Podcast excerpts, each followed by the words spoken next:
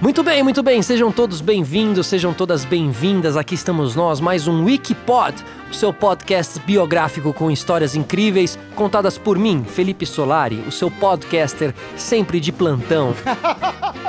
Esse é o nosso programa número 2 e hoje escolhemos mais um tema necessário.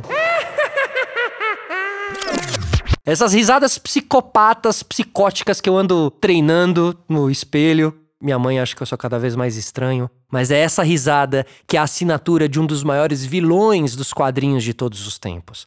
Podem existir vilões mais poderosos, podem existir vilões mais amedrontadores, mas com certeza não existe um vilão mais famoso, carismático e querido do que o Joker, né? The Joker!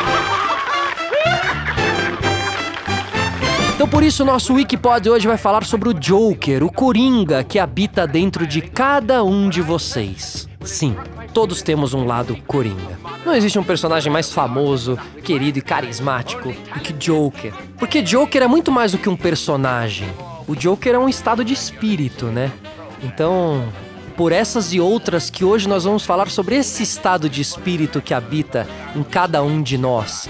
Agora, nós vamos falar sobre o Joker son of a bitch. Come to me.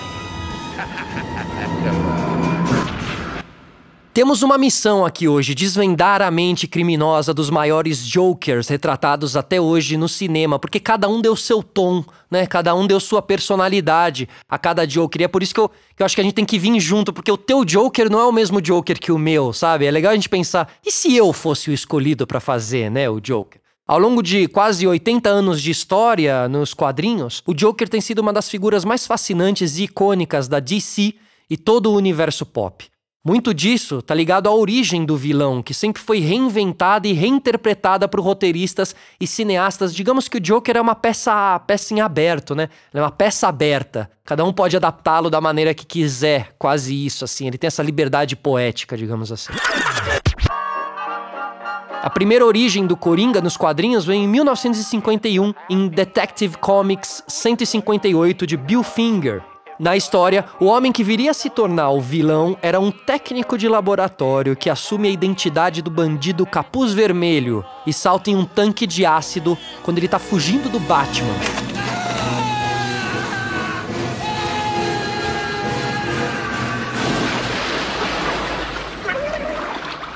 Quanta gente não enlouqueceu num mergulho de ácido, né? então daí, né, e acho que sempre é legal a gente entender as bases do personagem. Então daí a gente já começa a entender um pouco dessa insanidade, dessa maldade, certo? Que tem ali no personagem. Em 1966, uma das primeiras, ou talvez a primeira personificação do Joker nas telas, César Romero. Good day, good day. Once more we interrupt your regularly scheduled program. César Romero, para mim, um dos meus preferidos como Joker, porque ao mesmo tempo que ele é muito engraçado, ele também é muito perigoso, é, ao mesmo tempo que os, as roupas e as tecnologias de cinema ainda não eram tão avançadas, ela traz essa coisa quase da, de foto antiga que você encontra às vezes no, fundo do armário, você olha as roupas e você fala: Meu, era tão amador isso aqui que me traz um medo presente. Então acho que esse Joker, esse primeiro Joker, tinha isso. O César Romero estabeleceu esse tom gritante na série de TV e no filme que tinha Adam West como Homem Morcego ali, como Batman. E ele ainda se recusou a raspar o bigode ali pro papel. Ele manteve esse bigode por baixo da maquiagem branca. Então é o que a gente tava falando dessa tosquice meio amadora que dá mais medo ainda, né? Então ele tinha essa, essa dualidade de pregar uma peça boba, quase infantil, que deixava ele bobo, porém logo depois ter uma atitude de assassino, serial killer, né? Já em 1989, a gente tem aí a segunda aparição em live action, né? Um ator ali fazendo o Joker. E foi o grande Jack Nicholson.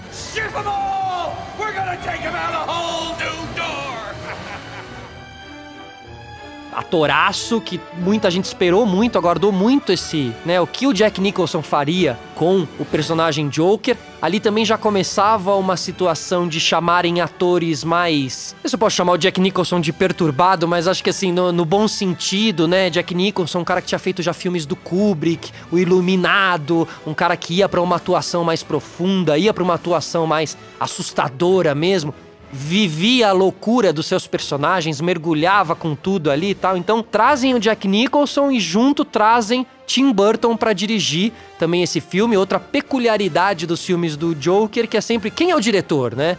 O diretor ajuda muito na construção desse personagem do Joker, assim, ele é fundamental. Nesse caso, Tim Burton, que a gente conhece com todo esse universo que ele tem sombrio e os filmes mais escuros e tal, e eles fazem ali uma homenagem ou bebem muito dessa referência do César Romero trazem é, esteticamente o Joker do Jack Nicholson é parecido com o do César Romero, a atuação caricata também. O Jack Nicholson coloca uns, acho que uns enchimentos na boca ali, já tem aquela coisa, né, do sorriso mais largo. E aí a maquiagem já é outra também, já tá falando muitos anos depois, né? Então já tinha evoluído bastante isso. Então assim, a gente tem esse encontro legal. Ali deve ter sido muito fácil, muito bom pros dois, né? Tim Burton olhando pro Jack Nicholson e falando: "Pô, obrigado. Você vai trazer a loucura que eu preciso". E o Jack Nicholson falando pro Tim Burton: "Obrigado, você vai trazer trazer o lado sombrio que eu preciso, assim, né? Então, opiniões próprias à parte, vamos falar um pouquinho desse filme aí. Nesse retrato, o vilão, antes conhecido como Jack Napier, é um mafioso que é transformado ao cair em um reservatório de produtos químicos durante uma treta com o Batman. Então, mais ou menos a história lá do ácido, né?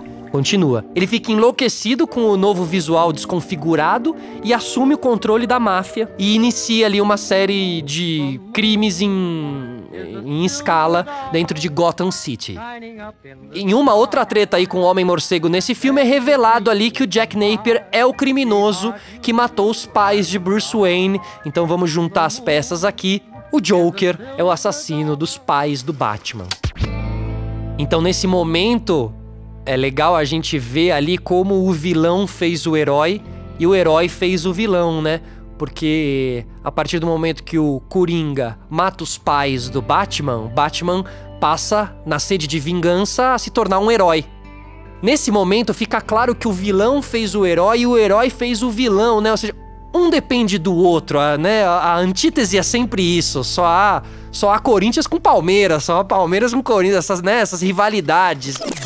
Muito bem, então explicamos aí dois, dois coringas já vividos na tela e agora a gente vai fazer aqui uma viagem no tempo. Vamos sair de 89 com a nossa máquina do tempo Wikipodiana e vamos para 2008, a gente se despede da homenagem que o Jack Nicholson fez pro César Romero e apresentamos ali uma nova leitura, uma revolução na atuação. Foi muito marcante ali naquela época, principalmente por ele, o que ele estava fazendo e principalmente pelo personagem também. Mas ali é apresentado pra gente o gênio do mal, psicopata mor, o hipnotizante Joker do Heath Ledger. Ah. Ah. Never start with the head. The victim gets all Mas aí, ok, chamaram o Heath Ledger, mas existia muita dúvida sobre ele interpretando o Joker, até porque a gente ainda não tinha tido esse rompimento do Joker. Hoje em dia, quando a gente fala de Joker, tá muito mais claro na nossa cabeça. A gente fala, ah, aquele personagem lá do Heath Ledger, pô, aquele lá que o Joaquin Phoenix fez, meu, Joker é demais, é profundo. Como antes só tinha sido feito pelo César Romero e pelo Jack Nicholson, ele não era tão. Ele não, não tinha ido tão profundamente aí ainda. Então o Heath Ledger é o cara. É o ACDC, né? Digamos assim, antes de Heath Ledger, depois de Heath Ledger. Fato. O Heath Ledger foi frio, frio e calculista na construção desse personagem. Apresentou pra gente esse Joker com um toque sombrio, realista, muito louco. Ele se mexia, falava de uma maneira diferente. I don't kill you influenciado pela arte de Francis Bacon e pelo clima anarquista de Laranja Mecânica do Kubrick. Então, durante esse processo de personificação do Joker, ele vai se tranca num quarto de hotel. Ironicamente, depois é um quarto de hotel, é um quarto, né? Acho que era até da casa dele que ele acaba é, sendo encontrado morto. Mas ele se tranca nesse hotel durante dias, vendo repetidas vezes Laranja Mecânica, escutando as músicas punks de Sid Vicious e lendo as antigas histórias do Batman. What's the matter with you, Batman? Que eram essas histórias, mas que o desenho era também um pouco, até um pouco mais perturbador. né, os traços mais perturbadores e tal. Então ele ia ali procurando um tom de voz entre o irreal e o espectral que fosse capaz de assustar. E ele tem isso, né? Ele tem um negócio também que ele fica passando a língua pela boca, assim, porque a boca dele é toda zoada, toda cortada, então aí ele passa a língua, tá, um negócio que te perturba, né? Não é só na atuação, é nos jeitos, é, são, são pequenas nuances ali, pequenos detalhes que é aí onde ele foi genial.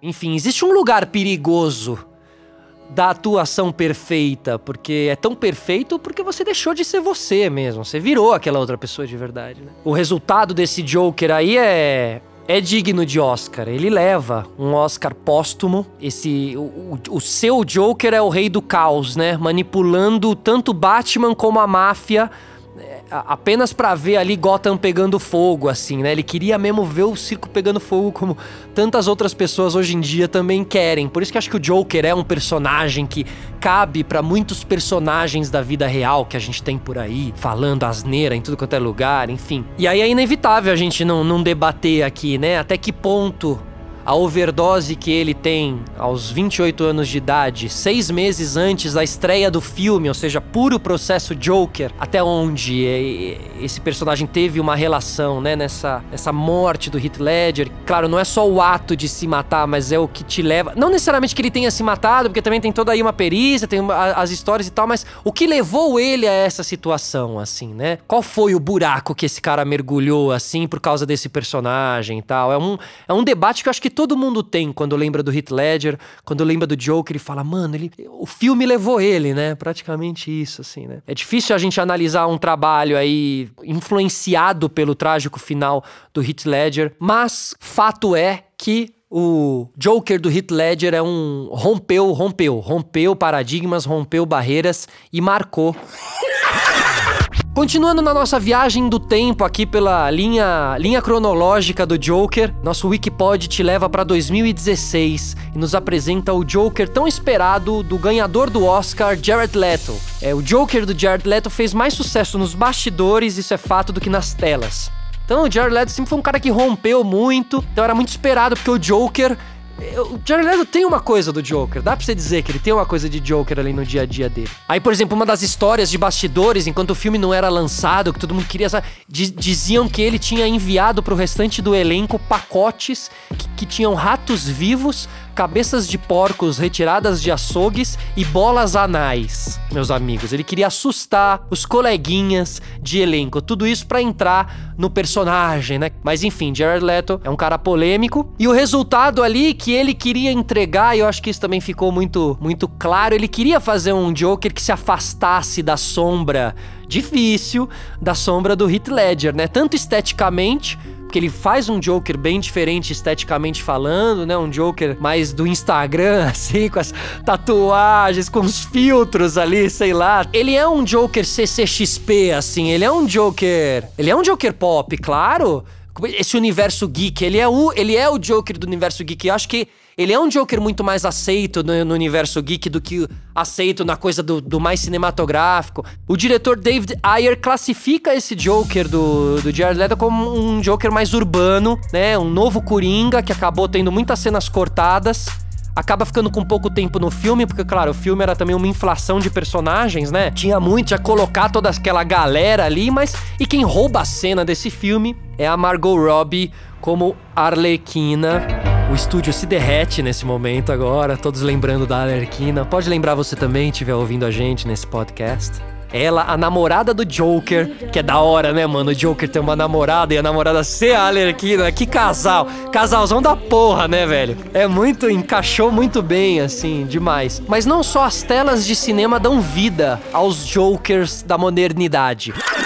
O próximo Joker ele acaba indo para todas as telas possíveis, porque ele vai via streaming. Agora é a vez do Joker da série Gotham, interpretado por Cameron Monaga. Gotham foi uma série subestimada em muitos quesitos, mas o maior dele certamente é o Cameron Monaghan, o cara que fez o Joker na série. Durante o seriado, ele vive um jovem que vai se tornando uma versão bem próxima do que a gente espera do Coringa, na forma de Jeremiah Valesca, que impressiona com o carisma assustador e que traz toda uma insanidade e um narcisismo do vilão. Quando a gente fala que a sombra com o carisma assustador, a gente começa a se aproximar do novo Joker do Joaquin Phoenix. Para encarar esse Coringa, o Joaquim Fênix perdeu 23 quilos, treinou o corpo imitando os movimentos de Fred Astaire e Frank Sinatra, dois símbolos aí de um cinema e de, de uma época de musicais. Ensaiou durante quatro meses as, essas risadas que ele dava, né? A que a gente ouve é primorosa, mas quanto tempo será que ele não demorou para chegar em uma risada tão diferente, tão marcante, tão, meu, enfim, o cara foi muito foda. E o Joaquim Fênix foi tão magistral com o seu Joker, tão absoluto, que ele simplesmente ganhou todos os grandes prêmios de melhor ator do ano. Olha só, ele ganhou Golden Globe, SAG Awards, Critics' Choice Awards, BAFTA e no fim também acabou levando o mais importante de todos, né? O Oscar 2020. Não sei se é o mais importante, mas o mais popular, com certeza.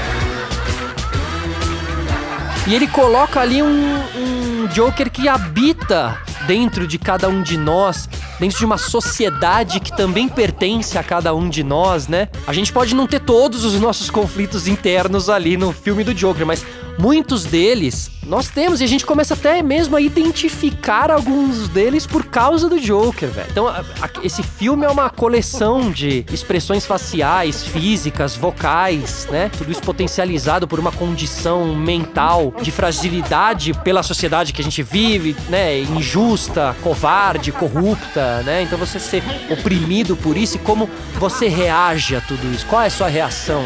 E aí a cara do palhaço, o choro do palhaço, o personagem palhaço ele encaixa muito bem nisso tudo. Então, acho que é o encontro perfeito. Acho que o Joaquim conseguiu sim trazer os problemas de uma sociedade hoje em dia meio doente por causa de redes sociais e por causa de internet. Ele conseguiu trazer essa doença toda, né? Então muita gente sai do Joker querendo ser o Joker, é louco, né? O Joker do Joaquim Fênix é pobre, sem recursos, com um enorme complexo de Édipo e que vira o herói dessa sociedade injustiçada. Ele vira o rosto dessa sociedade injustiçada, né? Para chegar nesse nesse nível tão complexo ali de personalidade, Joaquim Fênix leu livros sobre assassinatos políticos e estudou vídeos de pessoas que sofrem risadas patológicas inevitável a gente bater palma aqui é que o trabalho do Joaquim Fênix foi esplêndido. A dança que ele faz ali ao som de Rock and Roll Part 2 do Gary Glitter vale a pena ser vista, revista e guardada, né?